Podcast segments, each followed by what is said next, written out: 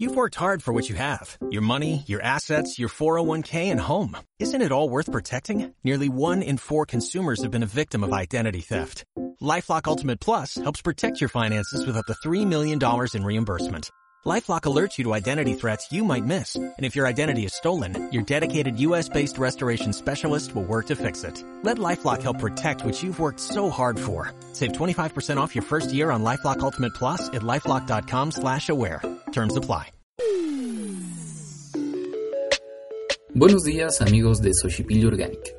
Bienvenidos a un episodio más del podcast Jardín. Si siempre has querido aprender sobre huertos urbanos, agricultura orgánica, jardinería o cultivar tu propia comida en casa, estás en el lugar correcto. Porque aquí, como siempre, encontrarás consejos, tips, noticias y un montón, pero un montón de información para mejorar tu jardín y cuidar el medio ambiente. Mi nombre es Amadeo, soy experto en agricultura urbana y te voy a enseñar este fantástico mundo. Una vez más, bienvenido. Hola amigos del podcast Jardín, espero que se encuentren muy pero muy pero muy bien. Yo me encuentro genial y muy feliz de traerles el episodio número 15 de su podcast favorito Jardín. Ya saben, traído a ustedes gracias a Soshipili Organic. Hoy quiero mandarle un saludo muy especial a la cuenta, a una cuenta que acaba de empezar a seguirnos allá en Instagram llamada Lombrices46, que al parecer es una cuenta de unos chicos dedicados a venta de composteras. Esta me parece una fantástica idea y una gran labor para el mundo. Vayan y síganlos por allá en Instagram. El problema está en que realmente no sé si solamente vendan en México o bueno, realmente en ningún lugar dicen si venden en México o en otro lugar. Así que, pues nada, contáctenlos si ustedes están interesados en comprar su compostera. Y también un saludo a la cuenta de Casa Ecológica Ecosur, que es una cuenta de una marca dedicada a la venta de productos frescos, ecológicos y elaborados de forma segura.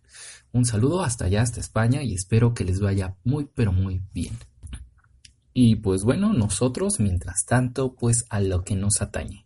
Hoy, en el episodio número 15, como ya les comentaba, vamos a hablar sobre el cambio climático qué cosas han ocurrido respecto al cambio climático, cuál es la postura de los científicos, cuál es la postura de las personas que están en contra de, la existencia de un cambio climático, si es que es verdad que ellos tienen razón o en realidad quién tiene razón, ¿verdad? Eh, también hablar sobre qué podemos hacer nosotros desde casa, qué podemos hacer nosotros desde nuestro huerto urbano, desde nuestro jardín, qué cambios podemos hacer de nuestro día a día para poder ayudar a este grandísimo problema a nivel mundial. Que les adelanto desde aquí, todos aquellos que son retractores obviamente están equivocados. Así que pues nada, esos fueron los saludos y la bienvenida. Espero que les guste muchísimo este episodio. Ya saben, como siempre, pueden encontrarnos allá en Instagram en arroba organic y dejarnos todos sus comentarios que opinan de este episodio y de todos y cada uno de todos los episodios que hemos hecho hasta ahora. Un saludo y comenzamos. Bueno amigos, pues creo que para empezar mm, vale la pena iniciar platicando acerca de qué es el cambio climático. También, ¿por qué no?, de saber y descubrir si ha habido otros cambios climáticos a lo largo de la historia de la Tierra. ¿Qué es el efecto invernadero? Que de hecho de este tema particular ya hemos hablado en otro episodio, me parece que uno de los primeros en donde hablaba sobre la historia de los invernaderos. Les recomiendo mucho escuchar ese otro podcast también. ¿Qué podemos hacer para ayudar? También tenemos que estar conscientes de que nosotros somos parte del cambio, que al final de cuentas la sociedad está compuesta de personas.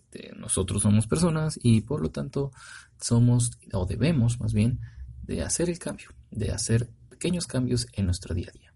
Y también tenemos que darnos cuenta de que muchas ocasiones, por más que nosotros en particular cambiemos, hacen falta cambios a nivel gubernamental. Es decir, hace falta legislaciones, leyes que defiendan a los animales, el derecho de los animales, que defiendan también, ¿por qué no?, la protección de especies en peligro de extinción, que hagan algo respecto al cambio climático, al uso de energías renovables, al uso de, por ejemplo, derivados del petróleo como en los plásticos y demás derivados. Pero bueno, el cambio climático se podría definir como una variación en el estado del sistema del clima. Este está formado por la atmósfera, la hidrosfera, la litosfera y la biosfera. Este cambio, en teoría, perdura durante varios periodos de tiempo lo suficientemente largos para alcanzar un desequilibrio en los factores climáticos.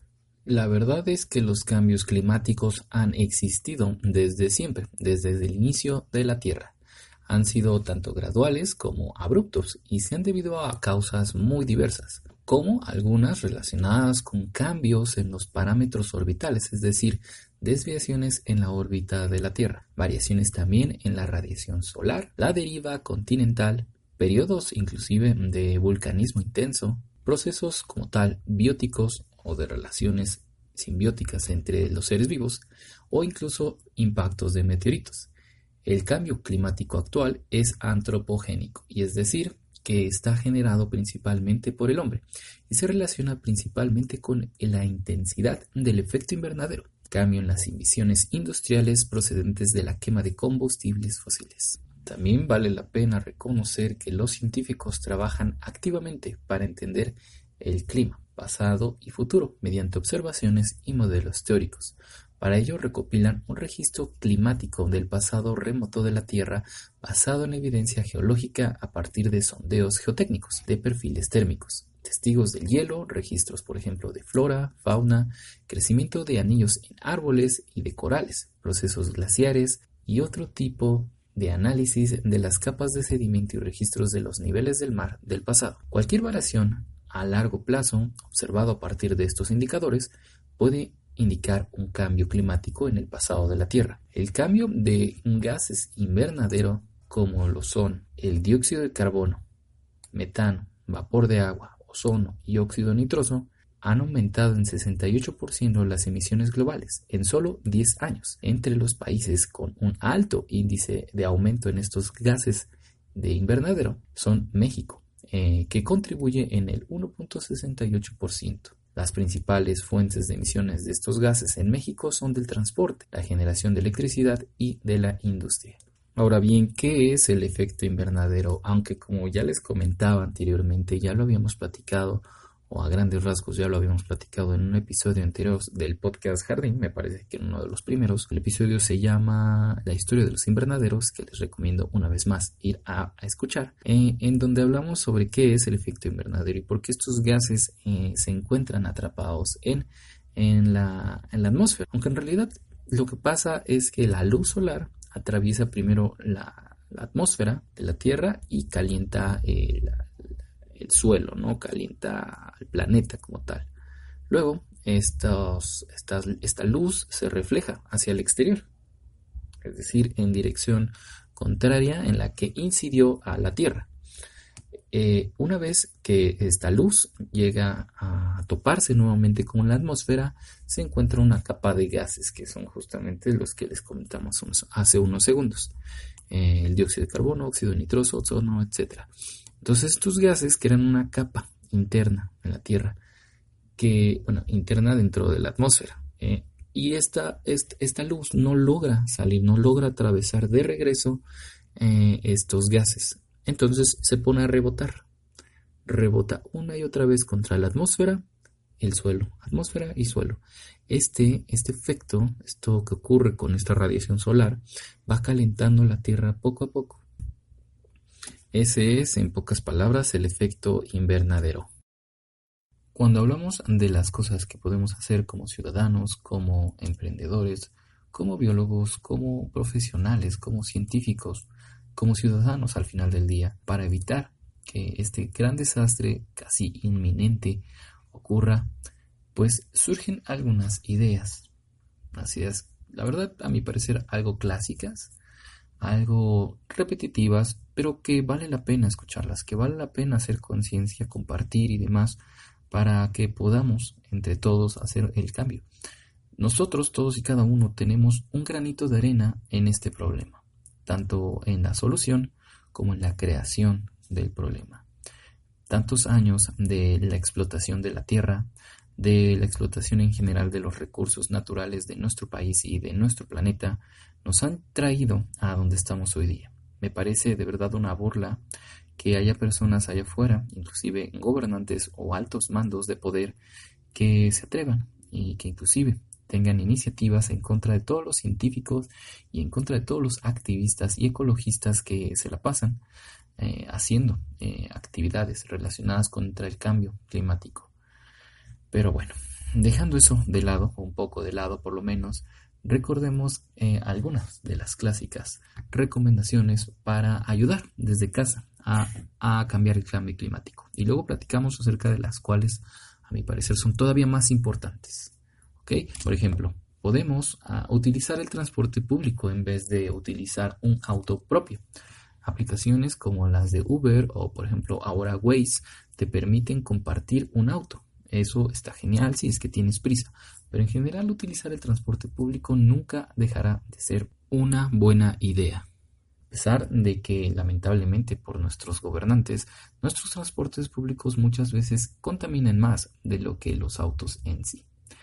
No olvidemos el caso de Volkswagen, que me parece que en el 2009 tuvo un problema eh, muy fuerte referente a su computadora, la computadora que llevaban estos automóviles y que hacía que pasara las mediciones de emisión de dióxido de carbono y de otros gases que emiten los automóviles de manera natural para poder pasar estas normas de seguridad, normas de calidad de aire que emitían, ¿no? En otras palabras, hicieron por ahí chanchullo con, con software para evitar pagar o para evitar tener que modificar los autos que ya tenían y solamente con esto eh, estuvieron contaminando muchísimo. La verdad es que yo nunca me compraría un auto Volkswagen y ni siquiera digo que no se los recomiendo a ustedes, no, no, no dudo que son buenos autos, pero como tal la empresa, como tal la marca ha dejado una huella ecológica tan negativa en su vida que yo de verdad no sé por qué sigue existiendo. El segundo tip, el segundo clásico es el ahorro de energía en general. No solamente cuando dejamos una habitación, sino también dejar conectados nuestros cargadores de nuestros móviles, nuestras laptops conectadas a la corriente eléctrica o, por ejemplo, también este, utilizar focos ahorradores u otro tipo de tecnologías que afortunadamente en pleno siglo XXI gozamos de varias versiones de ellas para poder elegir entre las más económicas, ecológicas, bueno, económicas ecológicamente hablando. También eh, podemos recalcar que hay ah, ciertos aparatos, cargadores de celulares, computadoras, etcétera, que tienen modo ecológico. Aunque no me consta, porque en realidad no, no he utilizado, bueno, más bien nunca he visto un estudio ciencia cierta de que estos aparatos de verdad utilicen menos energía o que lo utilicen de una forma más inteligente.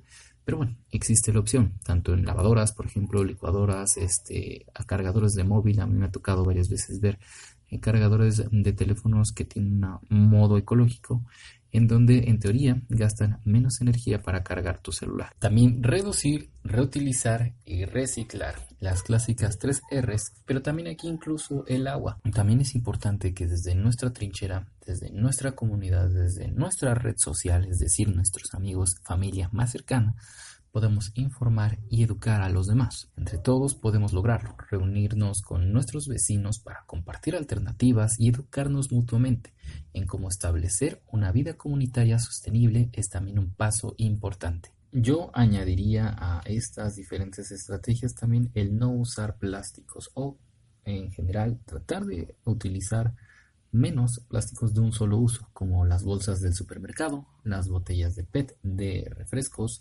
jugos o agua embotellada. Me gustaría que me dejaran sus comentarios al respecto, ya saben, me pueden encontrar en arroba organic en Instagram que me dejen por allá todos sus comentarios acerca del cambio climático. ¿Qué técnicas utilizan ya ustedes o qué les gustaría agregar para que podamos entre todos platicar acerca de cuáles son las mejores estrategias o alternativas para ayudar con el cambio climático? Aunque todo y cada una de las cosas que hemos visto el día de hoy son útiles y son valiosas a tener en cuenta y es también valioso platicar acerca de ellas y comunicarlas así como compartirlas, también tenemos que reconocer que hay cosas que que quedan lejos de nuestras manos, que caen más bien en las manos de otras personas, otras personas que tal vez no tengan los mismos intereses que nosotros, es decir, nuestros gobernantes, aunque seguramente vives en un país en donde tú has elegido a tu gobernante, de pronto estas decisiones son tomadas con mucha lentitud, tanta que cuando por fin se logra legislar algo positivo para el cambio climático,